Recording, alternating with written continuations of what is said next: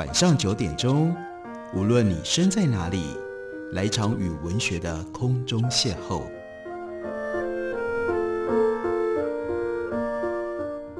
杨照谈书，邀您一同遨游文学世界，认识古今中外的经典之作。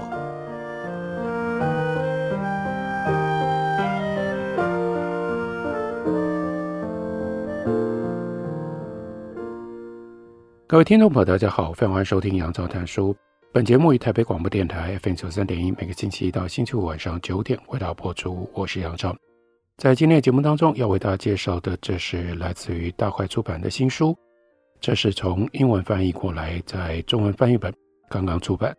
中文翻译本的书名叫做《专家之路》。那这位作者呢，他有非常特别的资历，所以借由他的这样的一种资历，来告诉我们。他怎么看待专家这件事情？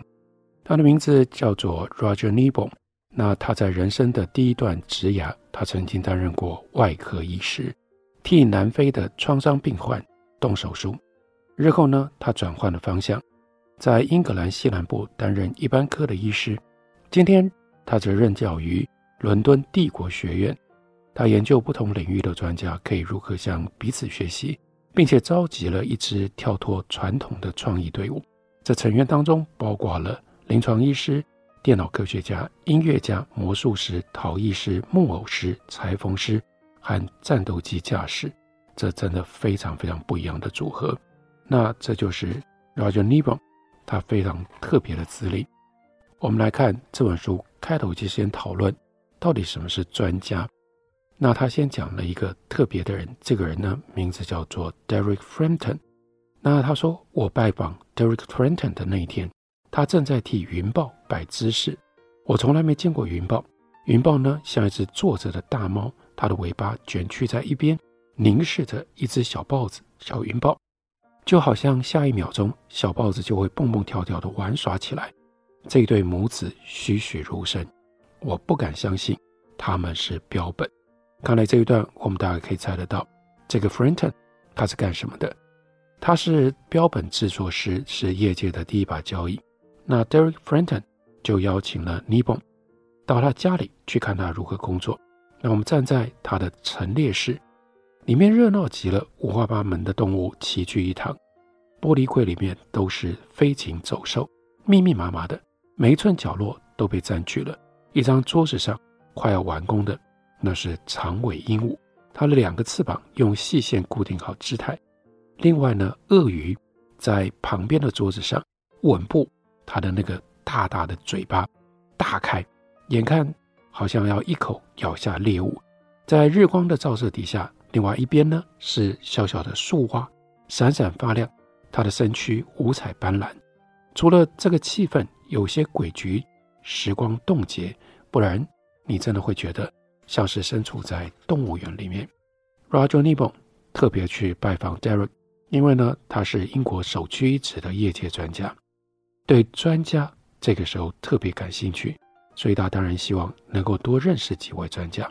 Derek 搬开了椅子上制作到一半的石笼子，挪出地方让 Roger 可以坐下来，接着呢，开始讲解剥制标本应该包含哪一些步骤。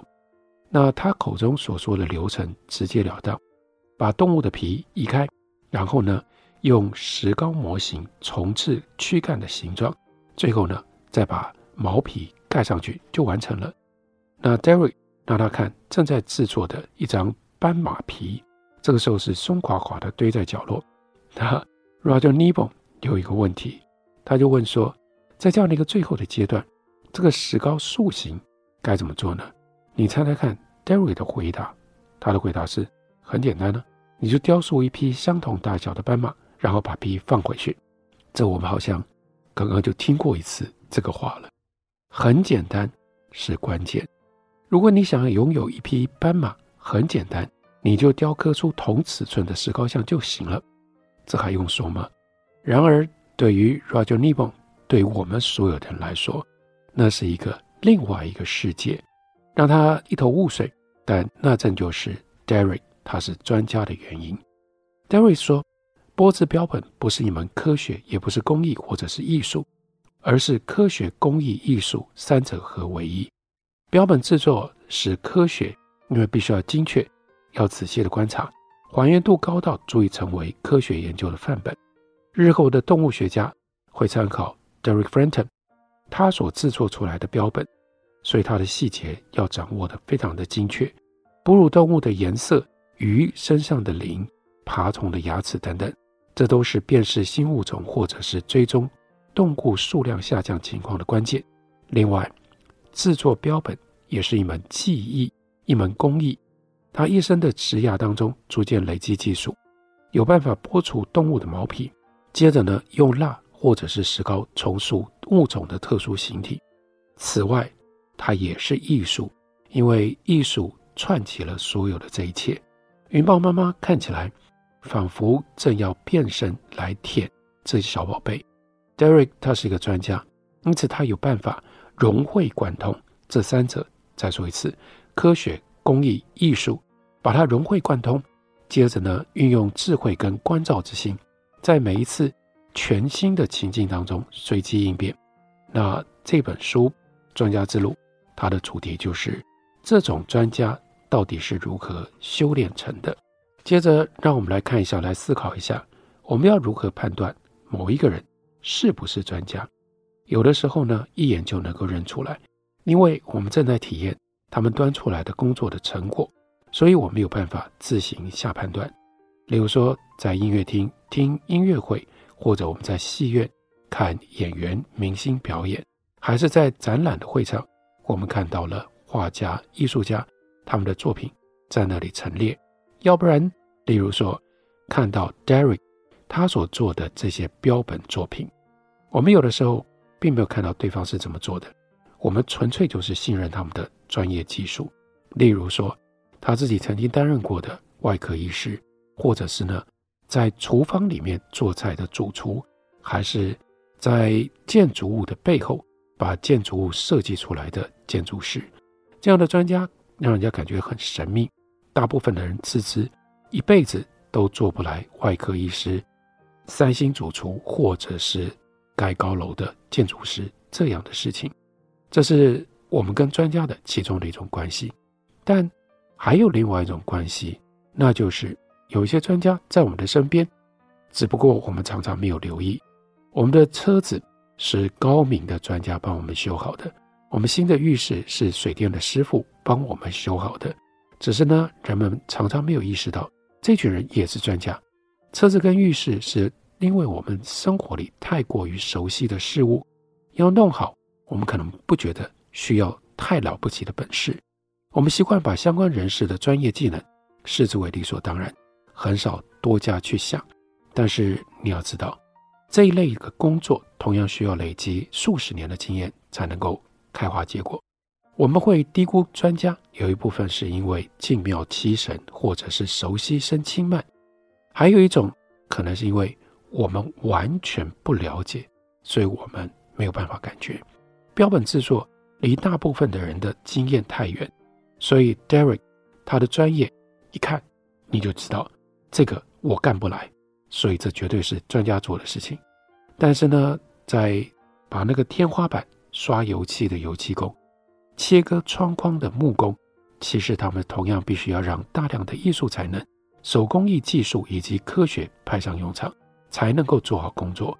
可是呢，我们一抬头就看到天花板，我们随时都被窗户窗框给包围着，随处可见，我们就没有意识到。这些工匠的专业度，事实上，木匠所需要动用的熟练度跟精确度，几乎跟外科医师是不相上下的。他们都走过磨练技能的过程。然而，阶级制度把外科医生放在木匠之上，两者的共通点就被掩盖住了。是不是专家，并不是看你身处在哪一个领域，重点是你必须要做哪些事，才能够成为专家。也因此呢，成为专家的法则，所有的人都适用。接下来，他又描述了一个非常特别的经验。他说，有一天，我和老友走在河堤旁，这个朋友呢，很喜欢钓鱼。他试着解释自己为什么那么喜欢钓鱼。他说，其实重点不在钓鱼，观察才是重点。我听不懂，我们呢就走到了一个河湾。这个朋友呢指着河面说：“在那里，看到了吗？” 我没看到任何特别的东西，只看到水面上有几片树叶上下浮动，阳光下呢聚集了几只苍蝇。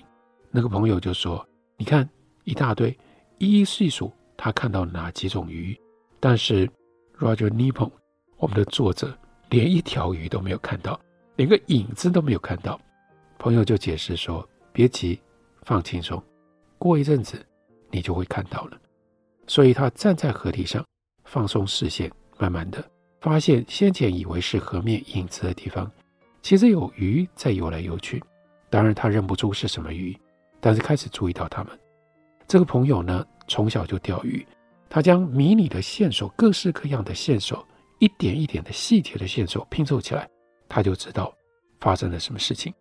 线索交织成为一种他能够懂，但是呢，Roger Neebon 不懂的语言。水面的涟漪、起伏的影子、闪烁的阳光、苍蝇掠过水面的模式，他的朋友就知道要如何诠释这所有的现象。他明白那代表什么意思，甚至有办法区分出不同种类的鱼。为什么要讲这个经验呢？他就要告诉我们，专家就像这些看不见的鱼，他们在我们的身边。但是我们视而不见，他们对自己的成就通常很谦虚，不觉得有什么。但是这本书要做的事情，就像是他的朋友那天所做的，指出鱼的所在。那些鱼看不见，但就围绕在我们的身边，跟我们生活在一起。他要借由这样的一本书，解释如何辨识出专家，探索专家所具备的特质，并且自问我们如何能够在人生当中模仿。这些专家研究专家是一项大的挑战，因为专家对于自己做的事情不见得能够说得出所以然。他们已经练到不知不觉就做到了，连自己也无从解释，几乎不可能言传。如果到工作室、工作坊、表演空间、诊所或者是手术室去拜访专家，你可以看到他们的工作情况。即便如此，你仍然很难体会专家做的事情。有多么样的细腻，很难知道他们是如何下判断，也无从知道他们在工作的时候运用了哪一些聪明才智。正因为专家不是那么容易看得到，正因为要理解专家如何成为专家这样的一个过程以及这样的一个秘诀如此的困难，所以 Roger Neebon 他才需要写这本书。这本书的英文的书名叫做《Expert Understanding the Path》。To mastery，我们休息一会儿，回来继续聊。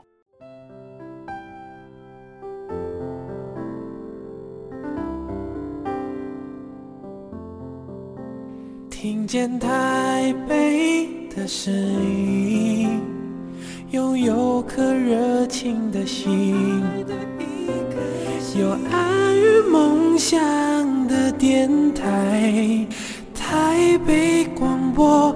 FM 九三点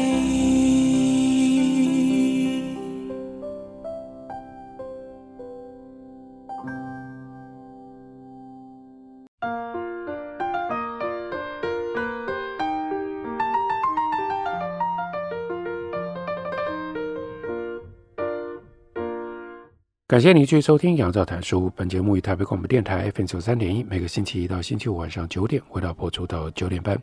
今天为大家介绍的这本书，作者是 Roger n i b o n 书名叫做《专家之路》，大块文化出版公司刚刚出版的新书。在这本书里面，Roger n i b o n 他帮我们解释人如何成为专家，他用了一个特别的模式来把专家分成几个重要的阶段。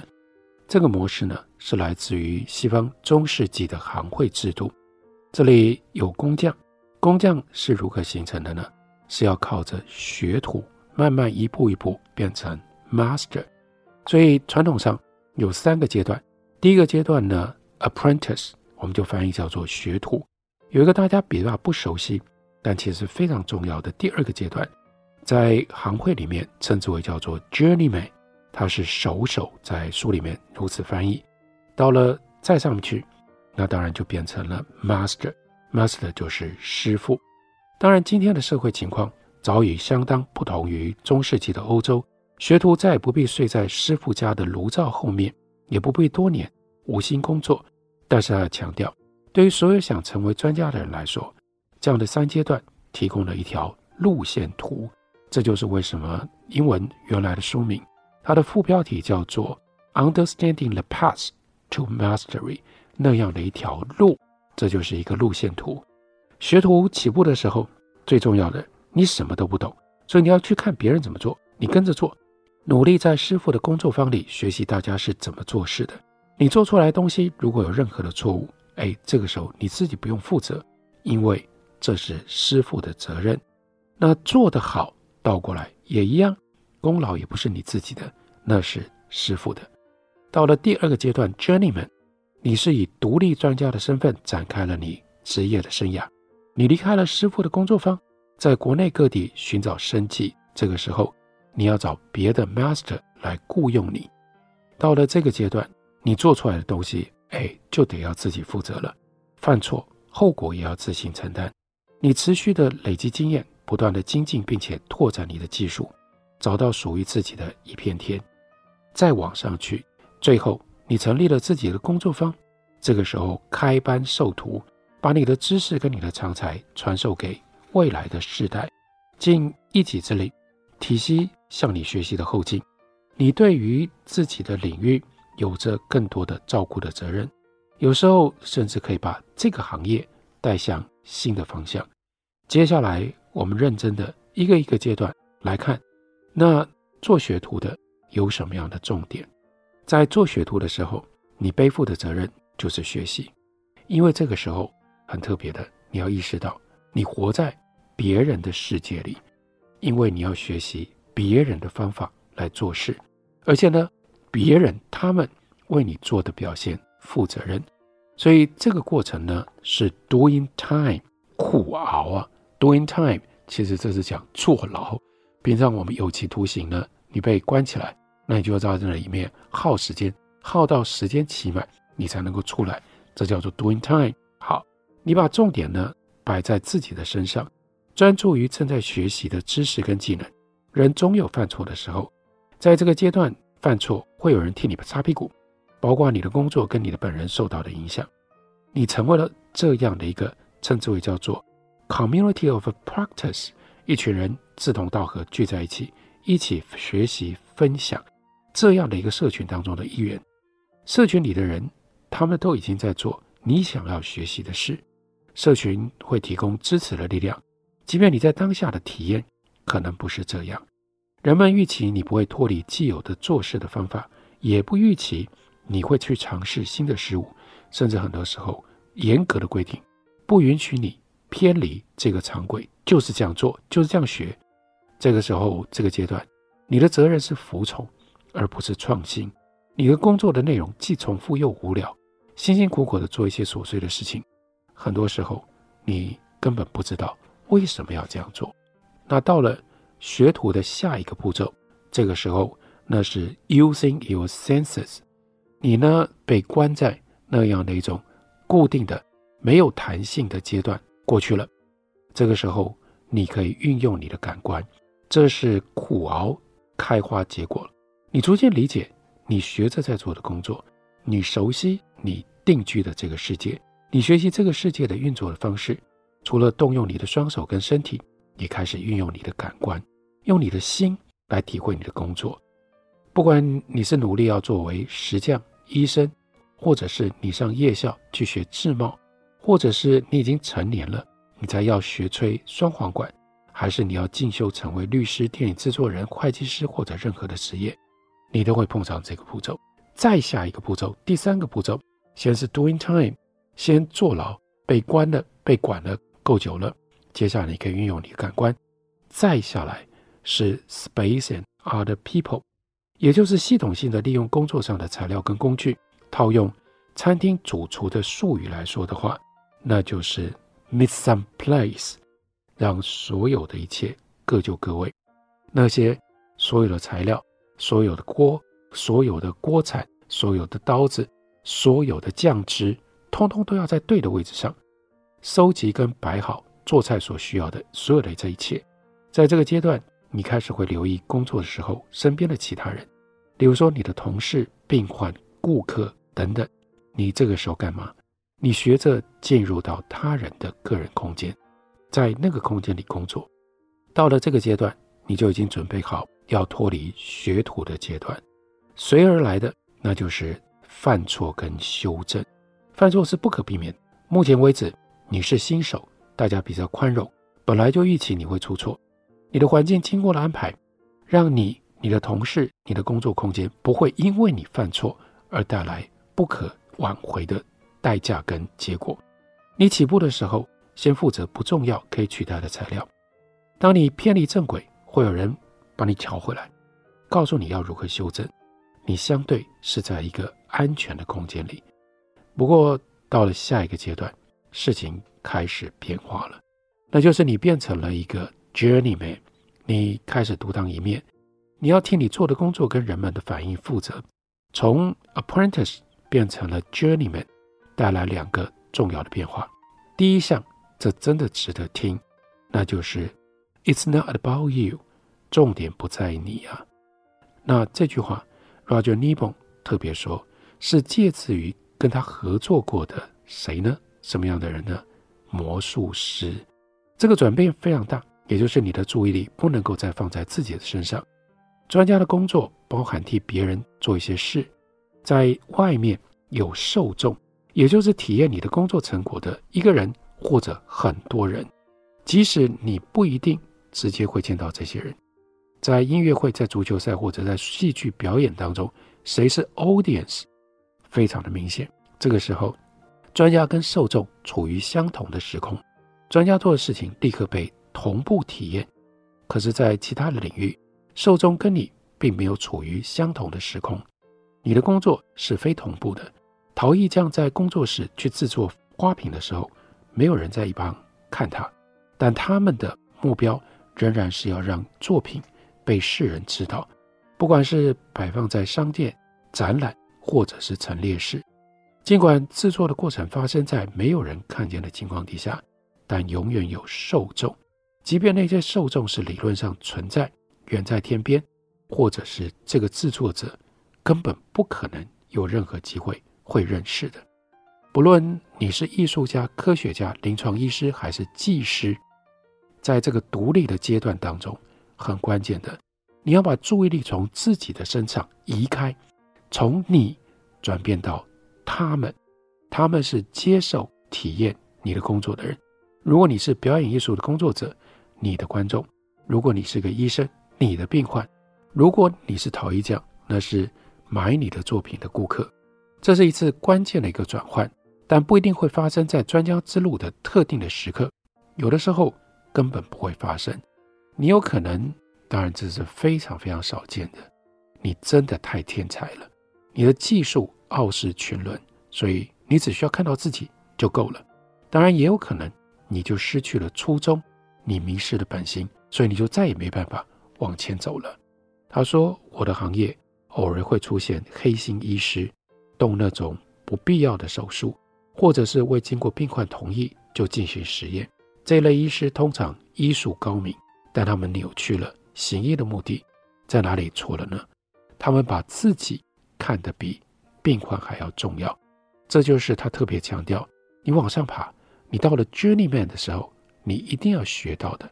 你要独立的时候，你就不能再这么样的自我中心，不能把自己看得那么重。你要把重点移到 It's not about you，要移到谁来接受，谁来欣赏，谁来买单你的作品。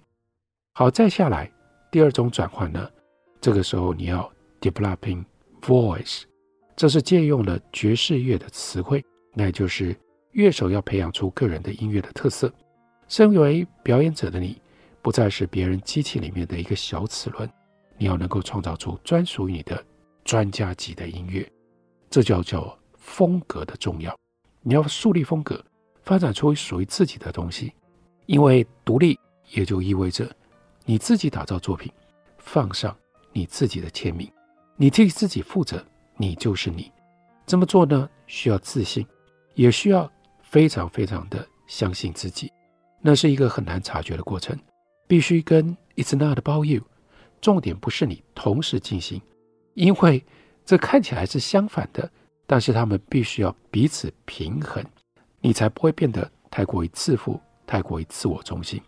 如果太过于自负，太过于自我中心，你只关注自己创造出一些什么样的风格，你心里面没有谁来欣赏，谁来接受你的这样的风格，所以你必须要平衡正在萌芽的专家的身份，随时把你为了谁工作放在心上。做到这一点之后，你成了独立的个体，而体验到你的工作的成果的人士，他们也可以认可你。要发生这两种转换，It's not about you，以及 developing voice，你还得要 learning to improvise，要学习临场即兴发挥。这下子由你替工作的成败负起责任，随机应变。那例如说，你可能带领手术团队，你可能以科学家的身份，你在主持实验室，你可能在公众的面前表演，你可能写小说，或者是领导旗下的部门。不管你身处在哪一个领域，你一定都会碰上突发出了，你一定都会碰上突如其来的事件。出错的时候，出错的时候由你负责搞定。在这个时候，你是 journeyman，你是独立的，你有自由，你可以开发新点子，你可以挑战原来的做法，在作品上盖上个人的印记。有的时候，在没有人预料或者是策划的情况底下。偶尔出现的灵光一现，会带来最具有创意的一飞冲天。即兴 improvise 是成为一个专家 expert 非常非常重要的特征。Roger Neebon 用这种方式提醒我们，教我们如何思考一个人经历了学徒，从进入到这一行，慢慢的一步一步，需要一些什么样的条件，并且如果你可以自觉的。往这样的方向去努力，就比较有机会变成一个专家。这本书叫做《专家之路：从学徒到大师》。感谢你的收听，明天同一时间我们再会。